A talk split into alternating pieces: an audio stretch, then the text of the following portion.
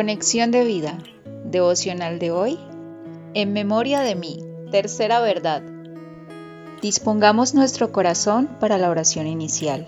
Padre, quiero solo tener guardado en mi memoria lo que dices en tu palabra, y lo que dices en ella es que me amas, que puedo confiar en ti porque eres bueno y justo, pero sobre todo puedo descansar y tener la certeza de que todo está bajo tu control y que lo que permites en mi vida lo transformas para bien.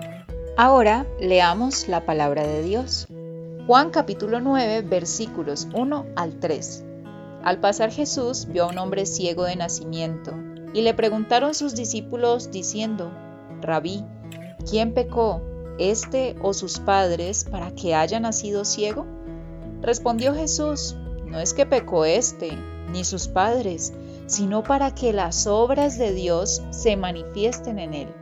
La reflexión de hoy nos dice, si Dios todo lo puede, ¿por qué permite o permitió estas situaciones en mi vida? ¿Cuántos de nosotros también nos hemos cuestionado esto? Como es el caso del ciego de nacimiento, quien quizás llegaría a pensar lo mismo que los demás, abro comillas, esta ceguera es el castigo por mi pecado o por el de mis padres, o es la manera en la que Dios me expresa su rechazo. Cierro comillas.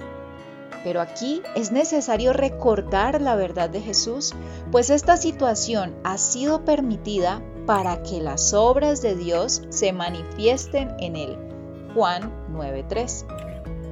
¿Piensas que tu situación difícil fue un castigo de Dios? La respuesta es no, como en este caso en particular. Dios es todopoderoso, pero también es soberano. Y todo esto lo permitió para que sus obras fueran manifestadas y para que su poder se perfeccione en nuestra debilidad. Pero, ¿y en otros casos como los abusos, el abandono, la mendicidad, etcétera, también son permitidos por Dios? Lastimosamente, debemos tener en cuenta que cuando el hombre dio acceso al pecado en el Edén, nos llevó a experimentar cosas que nunca debimos haber experimentado. Dolor, soledad, abandono, mendicidad, etc. Pues ese no era el plan de Dios.